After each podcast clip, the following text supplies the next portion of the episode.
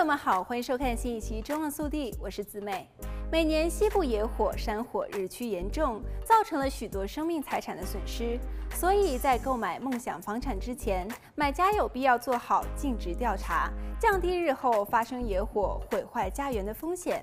今天我们就继续一起来了解，在野火或是山火地区买房前要提前问的五个问题。第三个问题。什么会使此处房产容易受到野火的影响呢？干旱、酷热、大风和环境中的任何周围植被等天气条件都会影响野火的蔓延速度。检查房屋周围是否有防御区域，以减少野火的可烧物质的来源数量。不要忘记，建筑材料，例如木屋顶、单层玻璃窗，也会导致房屋更加容易着火。保护家园从小处易于管理的步骤开始。大家可以从屋顶开始，因为它是你家中最脆弱的部分，并且要一直往下走，包括清理排水沟，并且清除枯叶等易燃的材料，以防止碎片被点燃并引发野火。第四个问题，此处房产是用防火材料建造的吗？由于屋顶是你家中最脆弱的部分，请检查卖家是否披露有没有用耐火建筑材料。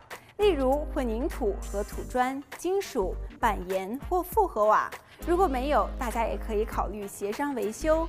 例如用耐火材料更换旧屋顶，因为它们将使房产在火灾中更好的幸存机会。询问专业人士，确定哪种材料最适合你所在地区的屋顶。多窗格或钢化玻璃窗可以在野火期间提供额外的保护，并减少因极热而破裂的机会。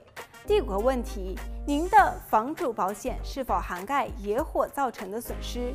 通常，房主的保险单将涵盖火灾造成的损失，包括野火。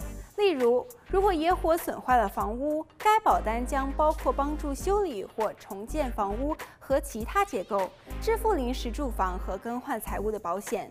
涵盖范围的成本和范围可能因为所在地区的野火风险而异。